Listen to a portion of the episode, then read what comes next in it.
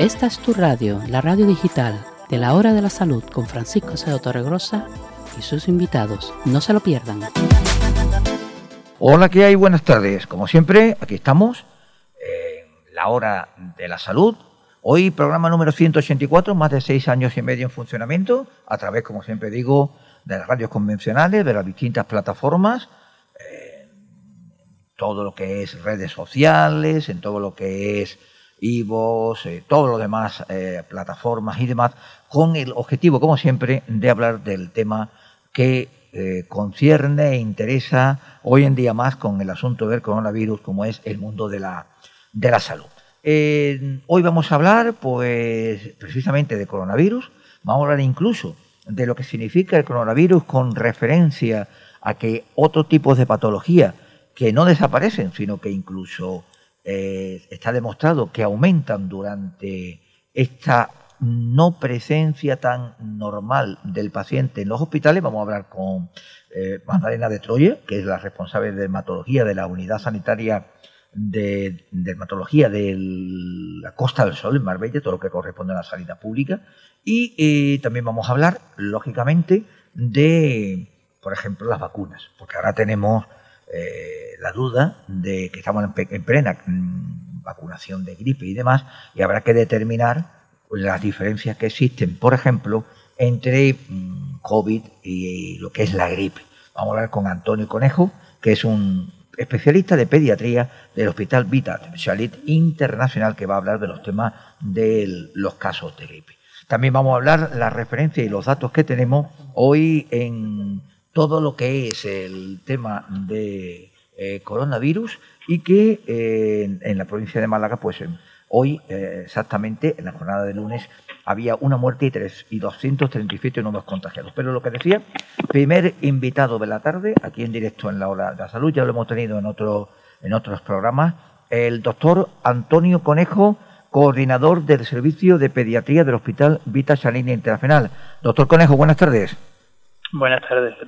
Muy bien, aquí, aquí estamos porque vamos a hablar, bueno, eh, la noticia de, todos estos días lamentablemente sigue siendo el COVID, pero eh, ahora eh, vamos a hacerle una serie de preguntas, de consultas que se lo han hecho a través de, las redes sociales, pero vamos a hablar de, la gripe. La gripe que viene y que estamos mm, en unas fechas claves e idóneas para lo que es el tema de vacunaciones. ¿Cómo están las circunstancias de, este año, en estas fechas?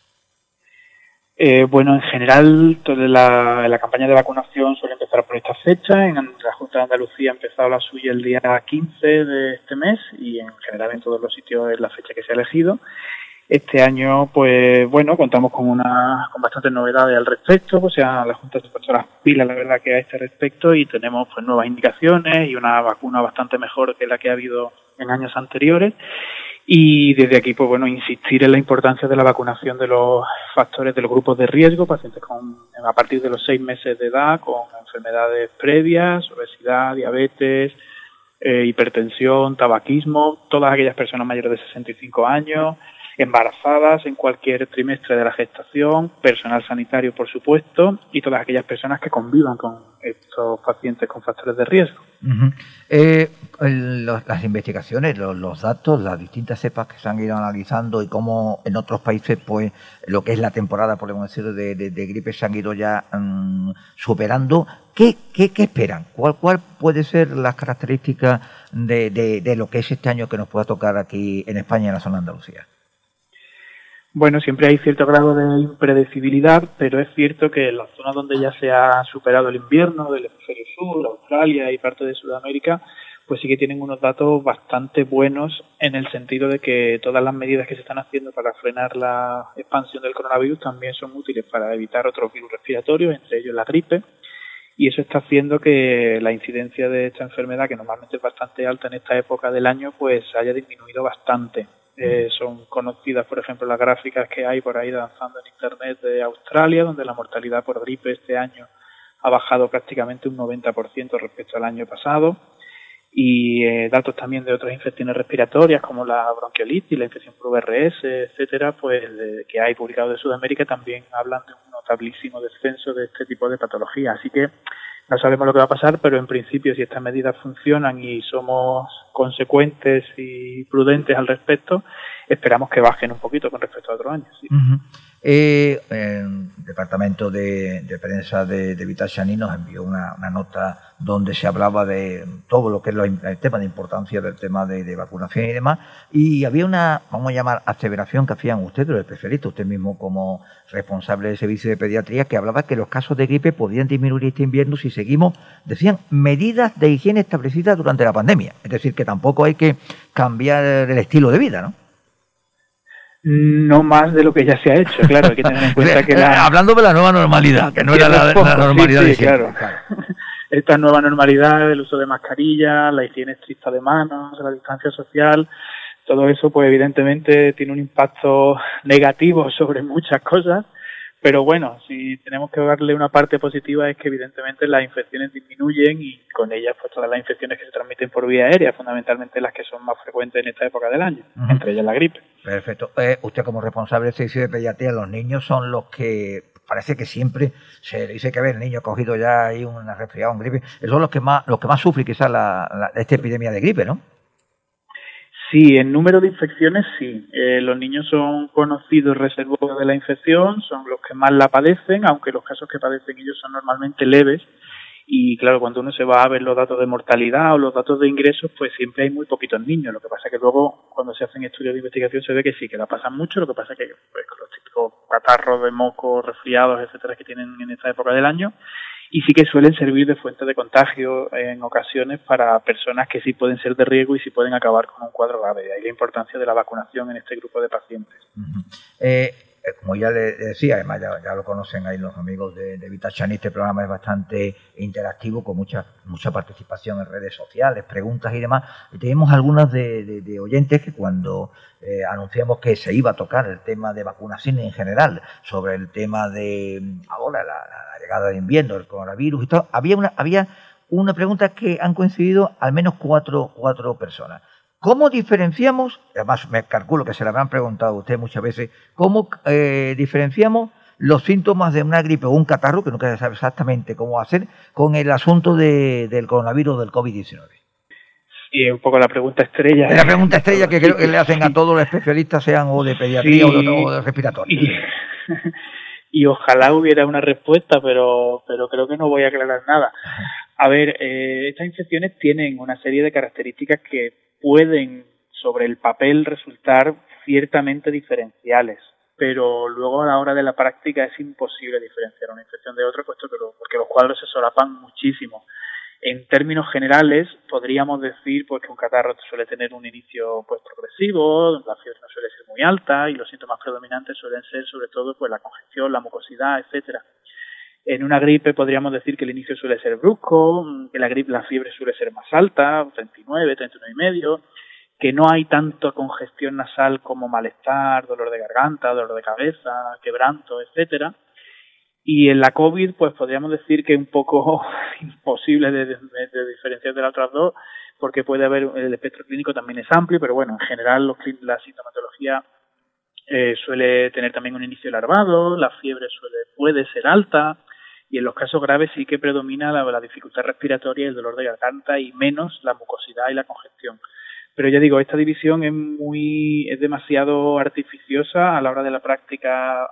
Los tres cuadros se pueden solapar perfectamente y sin la utilización de pruebas complementarias es imposible garantizar que estamos delante de una cosa o de otra. Bueno, recordemos, no hace falta decirlo, por todos los meses que llevamos dando las características fundamentales que tiene la COVID-19 o el coronavirus. Recordemos que una es la falta de olfato y gusto, que es curiosamente una de las que en gripe o catarro normal no, no, no aparecen, con lo cual es un gran diferenciador. Sí, sí, es una gran diferencia. Es cierto que, claro, que yo, o sea, nosotros en pediatría, pues para eso necesitamos un poco el factor edad, ¿no? El niño debe ser lo suficientemente grande, lo suficientemente maduro como para que se dé cuenta de que no le saben las cosas o de que ha perdido el olfato. Entonces, para nosotros eso es menos importante porque en la mayoría de los casos lo veremos en niños más pequeños que no van a tener esa capacidad.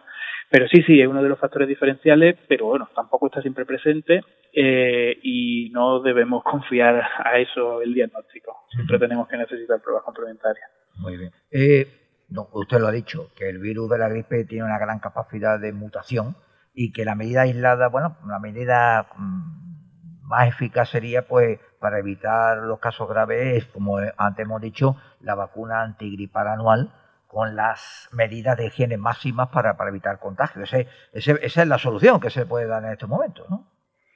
Sí, sí, la vacuna que tenemos de la gripe no es perfecta, está ahí en desarrollo muchas vacunas que son mejores o que pretenden ser mejores que las actuales. De todas formas, como medida aislada sigue siendo la, medida más eficaz y más, y más eficiente para prevenir los casos graves de gripe y evidentemente no se trata de una medida sola. La vacunación debe ir acompañada, como hemos dicho, de las, de las correspondientes medidas de higiene y tal que venimos comentando en estos días. eh, siempre cuando se ha hablado de vacunas, ya no hablo aquí de gripe o de otro, tipo de problemas, han aparecido los que propugnan leyendas negras, unos que son antivacunas, otros otro que simplemente eh, no le gusta que le pinche y que, y que dicen, eh, bueno, yo no me vacuno porque me va a dar una reacción, me voy a poner no sé qué. Eso todavía, afortunadamente, vamos convenciéndonos o todavía, todavía tenemos que hacer una campaña tanto los medios de comunicación como los médicos.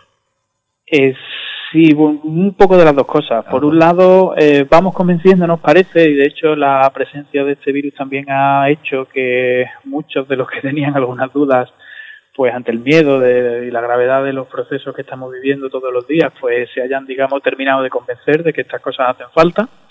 Eh, pero por otro lado, siempre son necesarias campañas, siempre son necesarias campañas de concienciación, es una lucha continua entre los mismos profesionales sanitarios todos los años, eh, como uno se descuide un poco, eh, pues siempre hay problemas. Eh, los antivacunas, que en España por suerte son pocos y no hacen demasiado ruido, saben perfectamente cómo utilizar todos los distintos medios de comunicación a su alcance, pues toda la potencia de redes sociales y, y utilizan, hacen un manejo de todos estos medios muchísimo más eficiente del que por desgracia hacemos los médicos y las instituciones sanitarias y por tanto no debemos nunca bajar la guardia y siempre tenemos que estar dando mensajes positivos.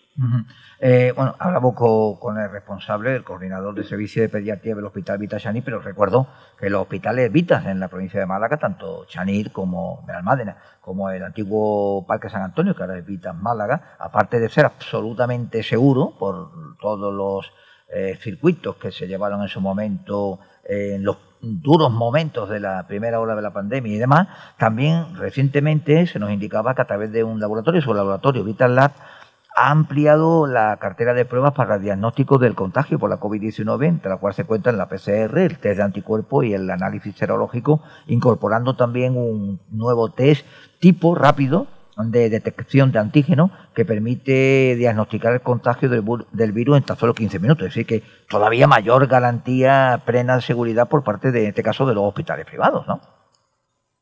Sí, sí, la verdad que la disposición que hemos tenido de nuestro hospital ha sido bastante completa, básicamente, y la verdad que hemos tenido la suerte de disponer de todas las pruebas conforme han ido ofreciéndose al mercado y en ese sentido poca queja podemos tener no, eh, eh, en absoluto. Pues lo dicho de resumen, que es más aconsejable, lógicamente, a todas las edades, porque viene ahora el invierno, eh, hay que coger prevenido, evitar el tema de gripe, la vacunación correspondiente. La diferencia que hemos dicho, que es muy, muy, muy peliaguda y casi casi como lo de la vela, que se ve, que, que no se ve entre, puede ser entre gripe, catarro y COVID-19, pero bueno, mm, hay que irlo viendo caso a caso, pero absolutamente es es muy importante, y especialmente para los niños, eh, prevenir absolutamente cualquier tema de problema eh, derivado después posterior que te puede generar algún tipo de secuela eh, el tema de gripe, con lo cual la, vacunación es el resultado más, más positivo. Pues, doctor Antonio Conejo, coordinador del servicio de pediatría del Hospital Vital Internacional, muchísimas gracias por atendernos y que, entre comillas, sea leve la temporada de, atención a los, a los, casos que vengan, ¿eh? que, es lo, mejor para todos. ¿eh? esperemos que sí, sí. Muchísimas gracias. Pues nada, seguimos. Y recordamos que eh, Vitas Sanity Internacional es una gran opción para la salud desde Manilva hasta el Muñecar. Recuerden, lo hemos dicho, Chanit Benalmádena, internacional, Chanit Málaga, que es el antiguo, el antiguo Parque San Antonio, es un hospital seguro y toda la información www.vitas, que es V-I-T-H-A-S.es, toda la información. Seguimos en la hora de la salud, ahora un paroncito musical y seguimos.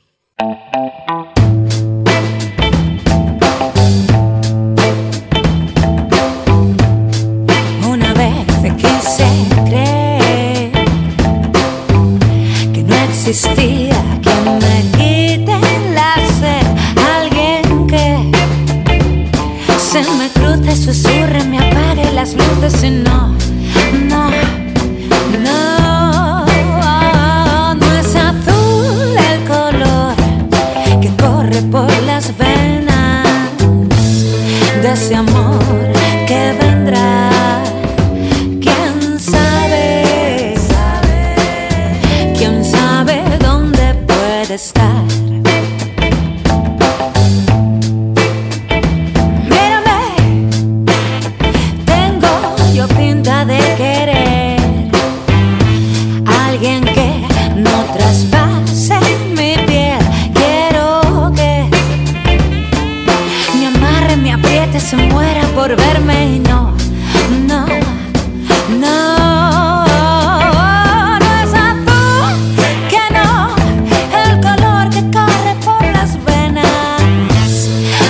Amor que está al llegar. Dime quién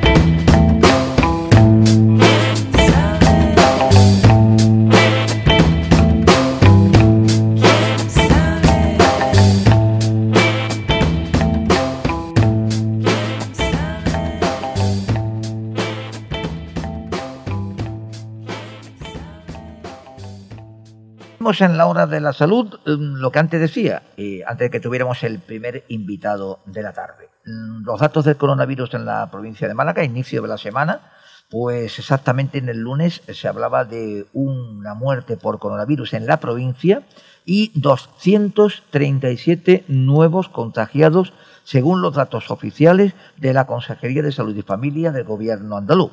Con respecto a las últimas 24 horas, no se han detectado cambios en los brotes activos, permanecen 227 personas hospitalizadas, que son 5 más que el día anterior, de los cuales 34 se encuentran en la UCI, que son una suma de, de 3 más. En cuanto al número de personas curadas, son 186 más con respecto a las últimas 24 horas, ya son 12.654 pacientes en la provincia que afortunadamente han superado ya la pandemia desde que comenzó pues, allá por el mes de marzo. A nivel de toda Andalucía, el lunes se indicaban que habían, se habían producido 13 muertes por coronavirus y exactamente 2.649 nuevos contagios. Eh, asimismo, el presidente de la Junta de Andalucía, eh, Juanma Moreno, compareció el lunes eh, tras la conferencia de presidentes y aprovechó para anunciar nuevas restricciones tras una reunión que va a haber con los comités de expertos. Mm, El miércoles va a ser cuando se sepa con más detalle, eh, se va a estudiar exactamente eh, qué características eh, especiales se van a ver, lo que, lo que el, estado de alarma determina, que es el toque de queda, eso no lo va a quitar absolutamente nadie. Lo que ocurre es que la Junta de Andalucía está estudiando la cuestión de establecer mm, si limita o no la movilidad entre provincias o impide la entrada a la región desde otra comunidad. Mm, Juanma Moreno ha indicado que nada hay que ser descartado, si bien ha insistido que a partir del miércoles, jueves, es cuando ya se tomará una decisión, sabiendo un poco la proyección que va a tener el COVID en Andalucía con esa reunión de los eh, pacientes. Recordemos lo que hemos dicho, aparte de estar en estado de alarma, según la decisión del pasado domingo del Gobierno a través del Consejo de Ministros extraordinario, seguimos insistiendo en las claves de este asunto. Uno, eh, el tema de las mascarillas. Hay que seguir utilizando las mascarillas con absoluta seguridad, incluso cuando va uno al, al restaurante y todavía están esperando que te, que te sirvan allí. Es decir, que ahí vemos lugares de la Costa del Sol y demás que, bueno, se lo quitan durante el momento que te finta la mesa, ¿no? A los establecimientos que determinan las autoridades que deben de ser durante toda la permanencia en el lugar donde vayas a consumir. Eh, al margen de eso, la distancia social, la reducción en el número de, de- de personas eh, con las cuales tener los contactos, contactos muy determinados, y todo con el objetivo físico de tener la mejor eh, solución posible e intentar evitar, hombre, que esto pudiéramos, pudiera tener ya un final tan, tan largo como el mes de mayo, como informe ha aprobado el Consejo de Ministros. Pero afortunadamente hay que buscar hay que buscar soluciones. Los especialistas en laboratorio están trabajando intentando buscar una vacuna, pero esto no es fácil. Los que decían que en el mes de noviembre y diciembre podía haber una, alguna vacuna eh, positiva, favorable, segura, se han cumplido las fechas. Estamos ya en el mes de noviembre prácticamente y todavía mm, no se vislumbra ni se vislumbra en absoluto que vayan a ser en los próximos meses. Con lo cual hay que mantener la seguridad. Y hacemos otro paroncito musical mientras vamos llamando al siguiente invitado de la tarde.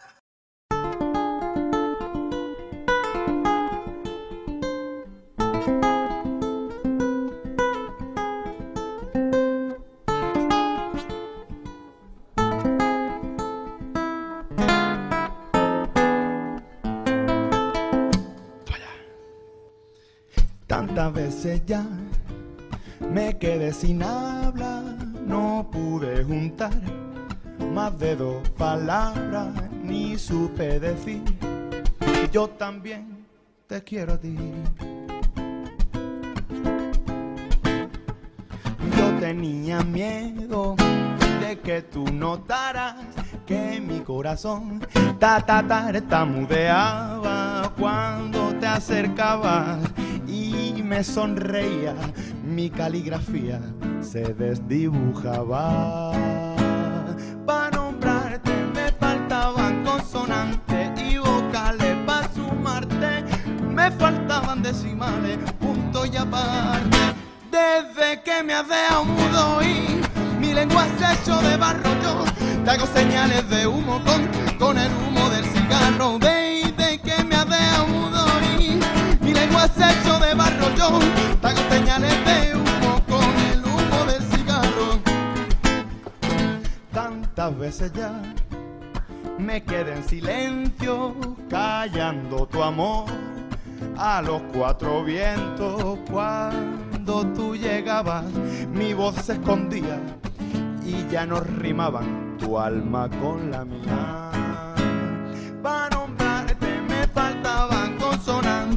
Vocales, para sumarte me faltaban decimales, punto y aparte. Desde que me has dejado mudo y mi lengua se hecho de barro, yo te hago señales de humo con, con el humo del cigarro. Desde que me has dejado mudo y mi lengua se hecho de barro, yo te hago señales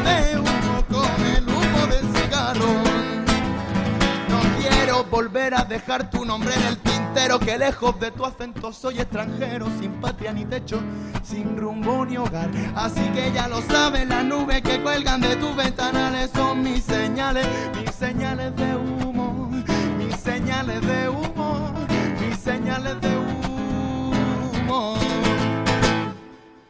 Desde... Os he engañado. que me has dejado mudo y mi lengua está hecho de barro yo te hago señales de humo con, con el humo del cigarro y que de, de, de, de, de, que me dejado mudo y mi lengua está hecho de barro yo te hago señales de humo con el humo del cigarro te hago señales de humo con el humo del cigarro te hago señales de humo con el humo del cigarro. Muchas gracias. Seguimos en la hora de la salud. Mm, Destaco que esta semana, mientras tenemos la próxima invitada, el día 29, jueves 29 de octubre, es el Día Mundial del Ictus.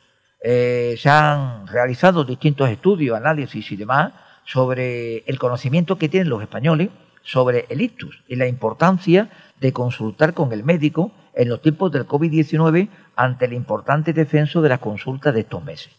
Y, por ejemplo, Boehringer Ingelheim, que es uno de los principales laboratorios farmacéuticos que tenemos eh, a nivel mundial, decía que 8 de cada 10 españoles creen que no existe suficiente información sobre el ictus. Una encuesta revela que el impacto económico se considera una de las peores repercusiones del ictus por parte de la población. Resaltan los datos que muestran que 4 de cada 10 españoles creen que existe estigma social tras sufrir un ictus y que más del 70% de los encuestados creen que el estrés es el principal factor desencadenante de un segundo ictus. Y tenemos ya en directo a nuestra segunda invitada de la tarde, que ya es habitual eh, en este programa La Hora de la Salud, como es la doctora Magdalena de Troya, directora del área de dermatología de la Agencia Sanitaria Costa del Sol, en Marbella, la sede. Eh, Magdalena, buenas tardes. Buenas tardes. Bueno, vemos, vemos en la lejanía que hay mascota en casa, ¿no? Sí. muy bien, muy bien. Eh, nos unimos al mismo, al mismo grupo y al mismo club. Tenemos también mascota, con lo cual, perfectísimo. Bueno, eh, estamos, estamos, ahí, está, está, parece que no, no está. Sí, aquí está, aquí estamos. Vamos. Bueno, bueno, eh, vamos a ver cómo se desenvuelve esto. esperemos, no, no, no ocurre nada. Estos son los directos. estamos hablando de COVID, estamos hablando de COVID-19, todo lo demás, el problema que estamos teniendo, pero claro, hay que tener en cuenta que toda la pandemia sanitaria no obvia las distintas enfermedades que, se van manteniendo. Y uno de los problemas, eh, por ejemplo, que han surgido, datos que nos ha facilitado el Departamento de, Prensa del Hospital Costa del Sol, es que, por ejemplo, en el melanoma se ha reducido en un 62% la detección precoz de esta patología. Es un problema, ¿no, Magdalena? Esto es un problema bien gordo y veníamos preocupándonos desde que se inició el primer estado de alarma en el cual veníamos diciéndole a la población general que se quedara en casa y que no viniera a los centros sanitarios ni salir a la calle, solo si tenía pues algún síntoma agudo de COVID, ¿no? El problema, claro, nos estábamos planteando que qué estaba pasando con todos estos pacientes con cáncer de piel que no estaban viniendo a nuestras consultas. Y especialmente nos preocupaban los pacientes de melanoma, porque el melanoma es un tumor que tiene capacidad de crecer muy rápidamente eh, y crece muy rápidamente hacia adentro de la piel, con lo cual tiene posibilidades de meterse dentro de los vasos sanguíneos y dar lugar a la producción de metástasis a distancia, metástasis regionales y que esto puede empeorar, ensobrecer muchísimo el, curso clínico de la enfermedad. Eh, Entonces nos estaban preocupando que no estuvieran viniendo pacientes de melanoma en el número esperado en función al número de pacientes que esperamos cada año, que tenemos un número estable. Y nuestra preocupación sobre todo era si no están viniendo y están demorando el diagnóstico, cuando vengan van a tener una enfermedad más avanzada y esto va a dar lugar a la posibilidad de que tengan una mayor tasa, una mayor probabilidad de metástasis y una mayor tasa de mortalidad. Y esto es lo que hemos confirmado, porque teníamos la sospecha de que esto pudiera ocurrir y lo que hemos hecho es un estudio, estábamos esperando también a ver la situación cómo se desenvolvía, hemos realizado un estudio para comparar el número de casos de melanoma que hemos recibido desde que comenzamos el, primer estado de alarma, que fue desde el 15 de marzo hasta finales de agosto, que es el análisis que hemos hecho, y lo hemos comparado con el mismo periodo, pero del año previo. ¿Y qué nos hemos dado cuenta? Pues si el año previo de ese periodo de tiempo habíamos detectado 48 nuevos casos de melanoma, en este año han bajado a 18, es decir, que más del 60% de las personas con melanoma no han venido, por tanto están en sus casas y esos melanomas están creciendo. Y prueba de ello es que cuando hemos comparado el espesor, el grosor del tumor, eh, una vez quitado ¿no? a los pacientes a los cuales hemos tratado, hemos constatado que si el año pasado aproximadamente el 6%, es un porcentaje muy chiquitito, tenían espesores gruesos que son de melanomas letales o potencialmente letales, en este año los pacientes que hemos diagnosticado con melanoma, el 38% de los mismos, es decir, casi siete veces más, tenían un melanoma grueso. Es decir, que efectivamente hemos confirmado la hipótesis que teníamos, que los pacientes de melanoma se están quedando en casa y no están siendo diagnosticados y que más tiempo estén en casa es más tiempo que le estamos dando al tumor para que vaya desarrollándose y vaya creciendo. Entonces, esto para nosotros ha sido un shock, o sea, lo estábamos intuyendo, pero el hecho de ver en, datos, ¿no? Negro sobre blanco, que esto es lo que está ocurriendo, pues mm, hemos mm, dicho que esto no puede ser y que tenemos que empezar a dar a conocer este dato a la población general y a recordar de nuevo los signos de alarma del cáncer de piel para que acudan a la consulta en caso de que ellos se identifiquen alguno de estos signos. Mm. Ah, hay que recordar que algunas patologías que hemos estado en estos tiempos de duro eh, duro confinamiento y ahora confinamiento medio, ya veremos cómo, cómo va a, derivarse ahora con el nuevo estado de alarma que va a ocurrir, eh, algunas patologías, como decía, pues eran, eh, eran de poderse atender vía, podemos llamar telemática, consulta online, como quiera consulta incluso telefónica, pero el tema, el tema que estamos hablando, no eh, tiene que ser una consulta directa, ¿no, Magdalena? Ahí no, no nos vale, no nos vale decir, bueno, me parece, creo, no, por, mucho que, sea. Eso quizás es uno de los, de los, grandes problemas que ha habido en determinadas, en determinadas áreas sanitarias eh, de especialidades y el cáncer ha sido una de ellas. También nos decían el otro día los de la Asociación Española de Cáncer que se ha notado mm, un, un recrudecimiento, una, un mayor número de casos y de avance en estos meses claro. Ocurre que la piel hay que verla, o sea, es que no hay otra, o sea, quizás otro tipo de sintomatología eh, podría atenderse, por ejemplo, pues con una consulta telefónica, pero en caso de, un, de una lesión en la piel que empieza a cambiar de, aspecto, el médico de, atención primaria, que, que es en primera instancia quien tiene la capacidad de identificar si esta lesión puede ser susceptible o no de tratarse de un cáncer de piel y darle prioridad, esa lesión tiene que verla presencialmente. Es cierto que también tenemos una, unas herramientas hoy en día que son la teledermatología, es una herramienta, es una plataforma en la cual el médico de atención primaria, si sospecha que una lesión puede tratarse de un cáncer de piel, nos la envía a través de dicha plataforma, nos envía imágenes eh, clínicas macroscópicas y nos envía también las microscópicas y nosotros pues prácticamente, o sea, con un 98,7% de, de acierto, podemos decir si esta lesión se trata o no se trata de un cáncer de piel. Y en caso de que se trate de un cáncer de piel, inmediatamente captar ese paciente y citarlo en las consultas para verlo ya, lógicamente, presencial y además, lógicamente, también pues ponerle el tratamiento correspondiente que normalmente es la cirugía radical. Como bien ha dicho la doctora Magdalena de Troya al inicio, había que dar el dato a la población. Vamos a, recoger el guante, hacemos llamamiento a la ciudadanía y empezamos por eh, datos claves que hay que hacer. Por ejemplo, la revisión de los lunares, que es una cosa que parece eh, nimia, pero es clave, ¿no, doctora? Es absolutamente clave. O sea, tenemos que hacer una parada técnica y mirarnos los lunares porque estamos viendo que precisamente con el confinamiento, bien sea porque a las personas mayores, por ejemplo, no no hay otro cuidador en casa que pueda estar mirando estas lesiones, o bien porque no han podido acceder a su médico de atención primaria y no se lo han podido ver, a lo mejor se van a encontrar solos y tienen que, aprender ellos a mirarse la piel. Hay que hacer una parada técnica y observar delante del espejo la piel de todo el cuerpo. ¿Y qué tendríamos que buscar? Pues tenemos que buscar sobre todo algún lunar que tenga alguno de los signos de alarma. Y estos signos de alarma nosotros los sintetizamos en una norma que es muy sencillita de acordarse, que es el A, B, C, D y E de los lunares. El A hace referencia a una lesión que sea asimétrica, es decir, que no sea regular por completo en su arquitectura, no sea regular. Si nosotros intentamos doblar esa lesión, ¿no? Eh, eh, que aparece en la piel, una parte no concuerda con la otra eh, la, la, idea que queremos transmitir con asimetría, que tiene un patrón arquitectural irregular. En segundo lugar, la B hace referencia a los bordes, que en vez de ser unos bordes lineales, sean unos bordes dentados o desflecados. Tampoco es un signo bueno cuando aparece una lesión en la piel, un lunar en la piel no es un signo bueno que tenga unos bordes pues como cartográficos, porque lo que correspondería sería que tuviera unos bordes nítidos. En tercer lugar, la C hace referencia al color y es el hecho de que tenga un color irregular.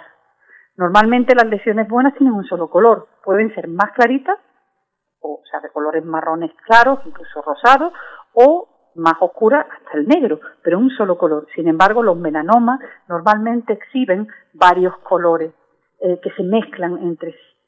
La letra eh, D hace referencia al diámetro y Cualquier lesión que tenga más de 6 milímetros de diámetro también es un factor de alarma que nos tiene que, hacer eh, pensar que esto puede tratarse de un cáncer de piel. Y finalmente, la E, que es de evolución, porque queremos decir que el, cualquier cambio, en definitiva, en el aspecto, en el tamaño, en la forma, o bien cualquier sintomatología subjetiva, como puede ser el picor, el escozor o el sangrado, todo esto son síntomas de alarma.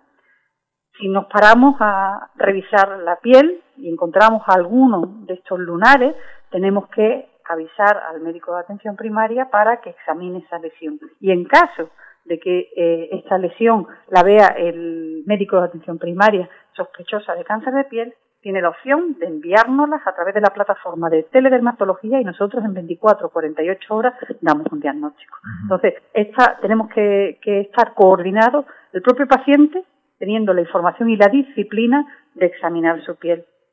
El médico de atención primaria examinando la piel de los pacientes y enviándonos rápidamente por la vía de la teleconsulta, enviarnos las consultas y nosotros lógicamente dar una respuesta rápida a esa teleconsulta y a emplazar a una cita presencial y a un tratamiento quirúrgico radical a los pacientes pues, con los recursos que tenemos. Eh, otros años recuerdo que hemos hablado con la doctora Magdalena de Troya del tema de las campañas de, del sol. Es decir, porque como yo siempre digo, la piel tiene memoria, el sol pues es un tremendo positivo aliado bien tomado en sus medidas condiciones, como todo en la vida, mm. todo, en su, todo en su medida, pero mal usado eh, perjudica por aquello que, como digo, la, la, piel tiene memoria. Este año con el tema del coronavirus no ha habido, ah, bueno, no ha habido tal campaña como tal, ¿no? Pero y porque no ha habido tampoco tanta gente que haya ido a la playa, por lo menos mm, en la, en la zona de la costa se ha, se ha notado, pero hay que tener cuidado también, aunque estemos, aunque estemos en invierno, bueno, casi, casi en invierno, estamos en otoño, rondando ya el invierno, hay que seguir teniendo cuidado con los rayos solares, ¿no, doctora? Sí, pasa que este verano, que teóricamente nos hubiera correspondido al tener menos salidas, ¿no? El haber tenido menos tasas de quemadura solar justo ha sido lo contrario, porque nos hemos encontrado con un fenómeno paradójico. O sea, en el periodo de confinamiento hemos estado todos muy encerraditos, eh, cuando hubo un confinamiento radical, ¿no? Estábamos todos muy encerrados y la piel no se expuso como es natural, ¿no? Como es normal a lo largo de otros años previos, de forma paulatina al incremento progresivo de irradiación ultravioleta. Entonces la piel no se preparó eh, de forma eh, natural y ese proceso de prepararse requiere que la, la capa epidérmica, en la medida que va incrementándose, la radiación ultravioleta a lo largo de la primavera hacia el verano, la piel, la epidermis se va engrosando y al mismo tiempo los melanocitos, que son las células que sintetizan la melanina, que es el pigmento que nos protege de la quemadura solar y de la, de la radiación solar, pues el melanocito no se activó y por tanto nuestra piel tenía menos melanina y era una piel que era menos gruesa, con lo cual a las primeras salidas, que además cuando nos desconfinaron es que queríamos comernos el mundo, parecía que no había un mañana, pues había, hemos tenido unas quemaduras solares muchísimo más frecuentes, muchísimo más intensas y muchísimo más precoces. O sea, las primeras quemaduras solares empezaron pues justo al, detrás del, desconfinamiento. El, y en salidas que no eran, o sea, esas quemaduras que veíamos en la playa ya incluso se estaban dando en personas que hacían pues, pequeñas excursiones, ¿no? Se estaban dando quemaduras solares. Y eso porque la piel no se había preparado. Por tanto, este año, aunque pensemos que habíamos mm, que, hemos incrementado menos el riesgo del melanoma porque hemos tenido menos tasas de quemadura solar ha sido justo lo contrario por el confinamiento y el desconfinamiento abrupto y una exposición solar abrupta respecto a una piel que no estaba preparada, hemos tenido mayores tasas de quemadura solar, con lo cual el riesgo a medio y largo plazo del desarrollo del melanoma también ha sido más alto. Eso no, no ha ayudado. Pues, Con lo cual, ah. claro, eh, tenemos que tenemos que cuidarnos, está claro. Hombre, es cierto que ahora, en concreto ahora en el, en el mes de octubre, virando para noviembre, el índice de radiación ultravioleta no es alto. Por lo cual, la probabilidad de experimentar quemaduras solares ahora mismo es muy bajita, eso no hay, eso es de sentido común, ¿no? Eh, además tiene su modelo matemático detrás, pero que, es de sentido común. No obstante, tenemos que, que, cuidarnos a lo largo de todo el año, porque el sol se va acumulando, o sea, la radiación solar, por una parte nos puede producir un daño agudo, que es la quemadura solar, pero también hay otra cosa que es que el sol se va acumulando en la piel daño solar, ¿no? El daño solar, eh, eh, nosotros decimos que tenemos, en la piel tenemos un capital solar y ese capital solar lo podemos ir agotando. Y uno lo puede ir agotando porque lo va despilfarrando eh, a grandes dosis en momentos muy concretos o bien porque se lo gasta todos los días. Entonces, a diario tenemos que cuidarnos, tenemos que mm, fotoprotegernos con ropa adecuada, que en invierno, bueno, no es tan difícil porque nos ponemos nuestra ropa de, de manga larga, pero las zonas que quedan al descubierto, que siempre están expuestas, como por ejemplo la cara o el dorso de las manos, tenemos que pensar que esas zonas están continuamente siendo castigadas. Entonces, eh, tenemos que habituarnos pues a utilizar en el momento en que salimos a la calle nuestra crema fotoprotectora de base mm, antes de salir a la calle, en todas esas zonas que estén al descubierto. La cara y mm, en la medida que se va teniendo más edad uno es más consciente porque no se quiere arrugar y el, la, el daño solar va asociado a fotoenvejecimiento, por tanto arruga y a mancha. De esto vamos tomando conciencia cuando vamos teniendo una edad toman más conciencia todavía las mujeres que, lo, que los hombres. Con lo cual no es difícil decirle a una mujer eh, y sobre todo una mediana edad que en el diario utilice una crema fotoprotectora como base, que es la mejor crema anti-envejecimiento.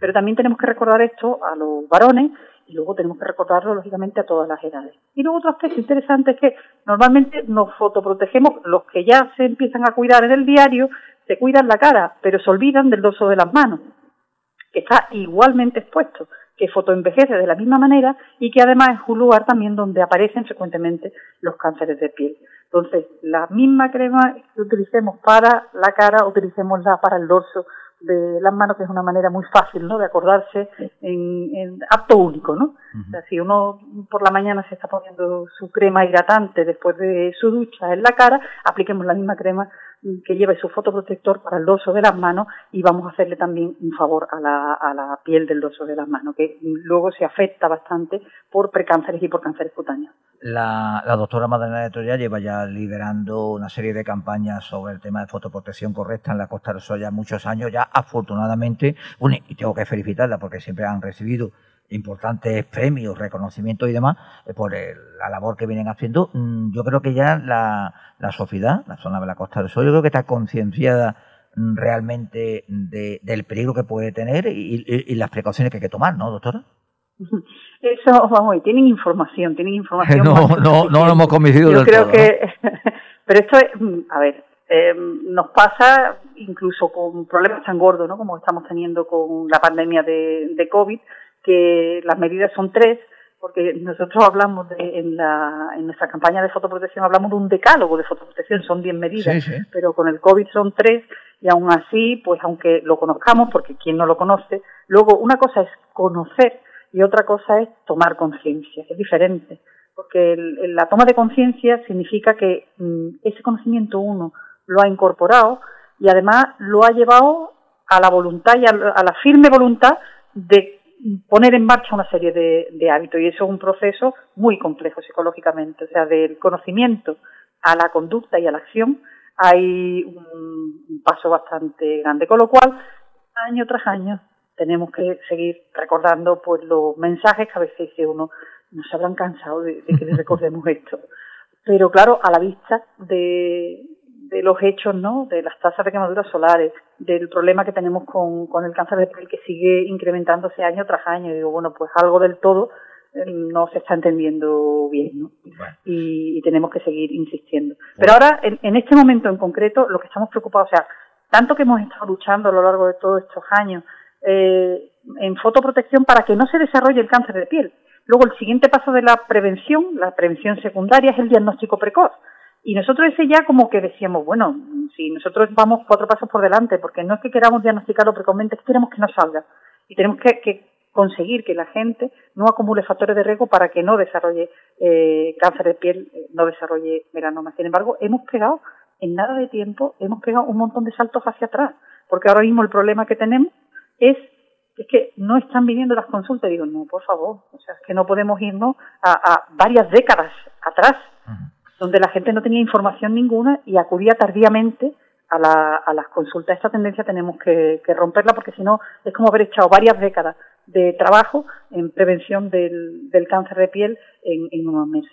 Bueno, pues alentamos, como bien dice la doctora Magdalena de Troya, a los ciudadanos a una actitud responsable, los chequeos, lo hemos dicho antes, los lunares, las consultas en caso de que tengan alguna duda, el signo va alarma de cáncer de pie que vayan a los especialistas y a la directora de área de dermatología de la Agencia Sanitaria Costa del Sol, Hospital de Marbella, Madalena, muchísimas gracias y seguiremos, seguiremos insistiendo porque todo lo que hagamos es, mm, es poco para, para evitar que uno de los grandes problemas eh, del cáncer, en este caso de piel, melanoma, pues eh, afecte a la, a la sociedad Magdalena. Muchísimas gracias por atendernos. ¿eh?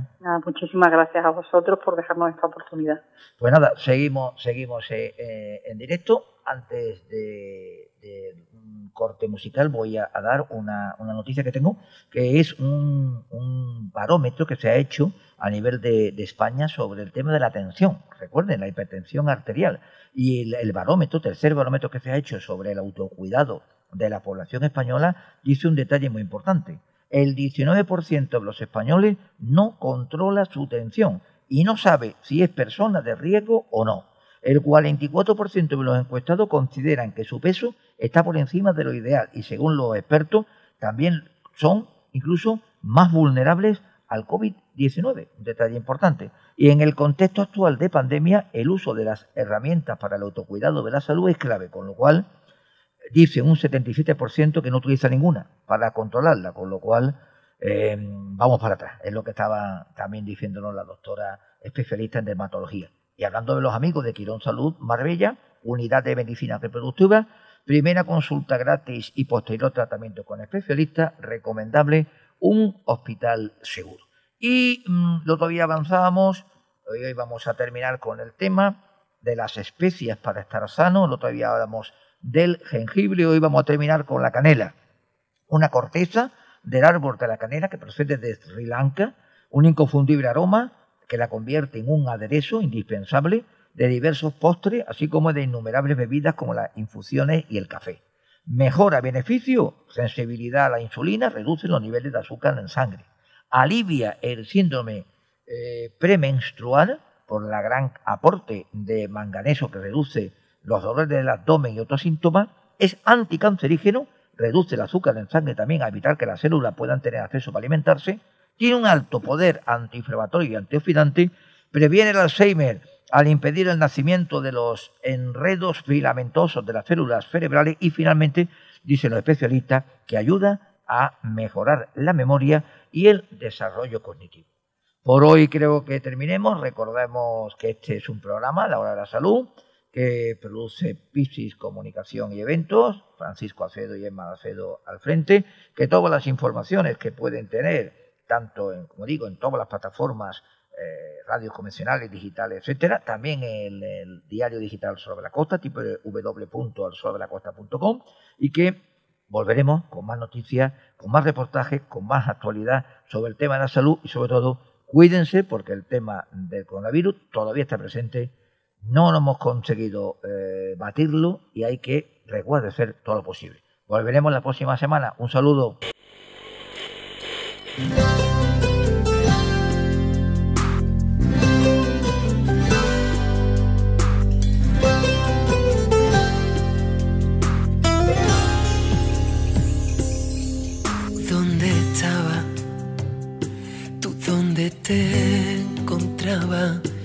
Llamaste a mi puerta, aunque siempre estuvo abierta, cuando menos me lo esperaba. Recuerdo aquellos días que al encontrar tu mirada y sin decirme nada yo me reía.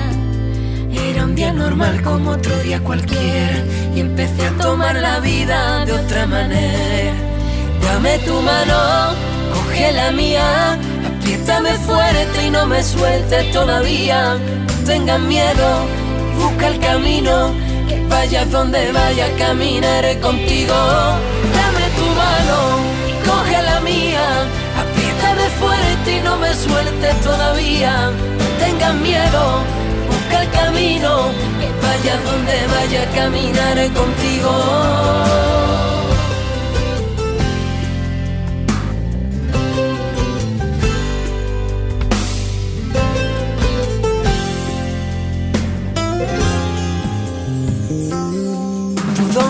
Antes de ti yo no recuerdo apenas nada. Nunca pensé que sin buscarte te encontrara.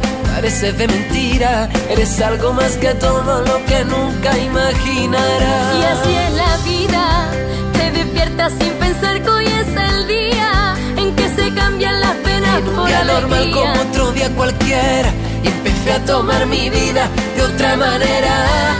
Dame tu mano, coge la mía, apriétame fuerte y no me sueltes todavía. Tengas miedo, busca el camino, vaya donde vaya, caminaré contigo. Dame tu mano, coge la mía, apriétame fuerte y no me sueltes todavía. Tengas miedo, busca el camino, que vaya donde vaya,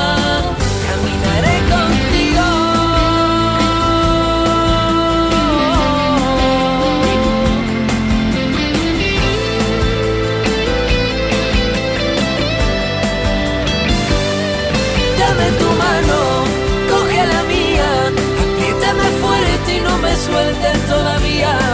Tengas miedo, busca el camino, vaya donde vaya, caminaré contigo. Dame tu mano, coge la mía, apriétame fuerte y no me sueltes todavía. Tengas miedo, busca el camino, que vaya donde vaya,